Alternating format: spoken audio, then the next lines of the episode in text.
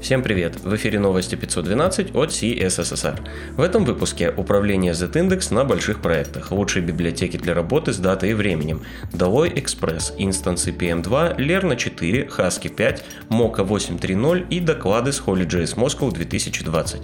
У микрофона Ислам Виндижев. Интересные Стивен Фрисон на Smashing Magazine рассказал о том, как управлять Z-индекс на больших проектах.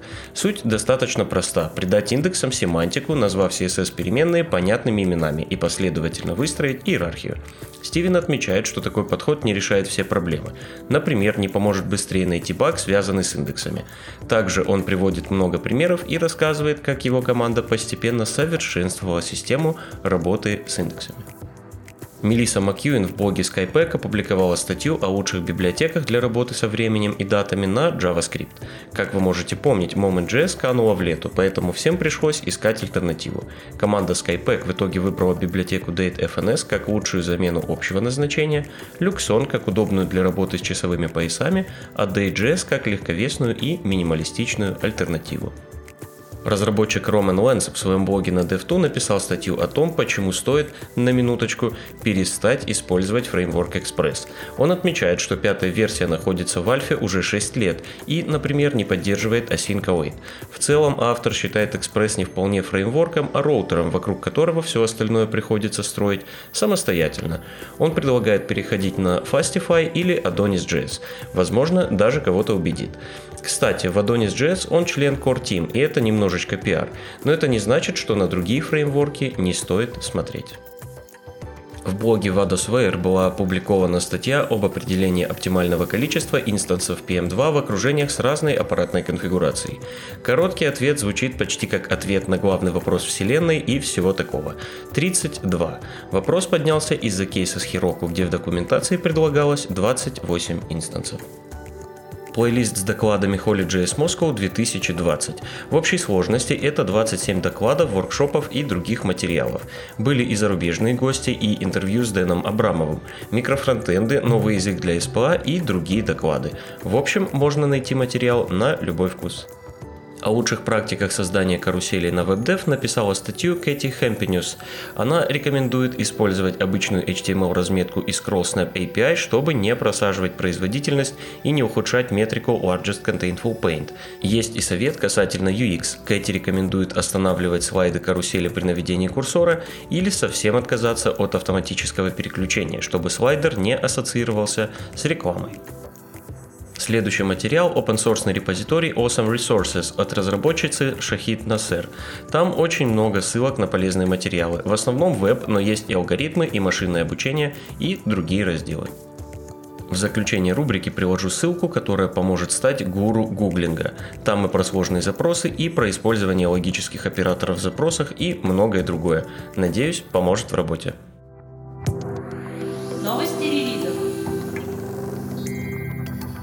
Вышел релиз кандидат TypeScript 4.2. Напомню, что нового.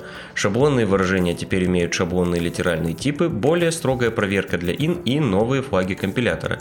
Модификатор Abstract теперь можно применять для объявлений конструкторов. Также представлены Breaking Changes. Таким образом, полноценный релиз уже не за горами появилась вторая бета Bootstrap 5. В ней продолжили работу над новыми компонентами и расширением документации. Продолжается развитие Utilities API. Идет работа по оптимизации JavaScript. Размер уменьшается и оптимизируется производительность. Следующая бета должна стать финальной, а возможно даже сразу будет стабильным релизом. Вышла пятая версия Husky библиотеки для создания гид-хуков.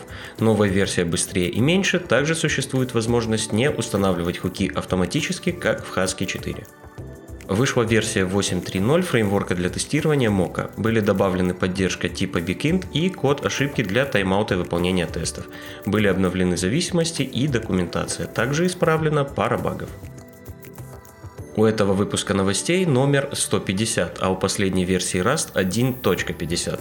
Продолжается работа над константными дженериками. В ранг стабильных был переведен ряд методов API, а в пакетном менеджере Cargo для команды Update была добавлена опция Workspaces, которая позволяет ограничить обновление определенным рабочим пространством. Вышла четвертая версия инструмента для организации монорепозиториев Lerna. Теперь Lerna не поддерживает шестую и восьмую версии Node.js. Обновления зависимостей больше не должны вызывать лишние предупреждения. Также было добавлено много аннотаций для JS Docs. Помимо этого, разработчики отмечают, что переход на новую версию должен пройти легко, потому что breaking changes не было. Также отмечу релиз ядра Linux 5.11. Другим новостям. Исследователь безопасности Алекс Бирсон опубликовал статью о взломе внутренних сетей более чем 35 компаний. Атака была произведена через пакеты, которые используют внутри компаний. Из публичных источников Алекс собрал имена приватных пакетов из внутренних сетей организаций.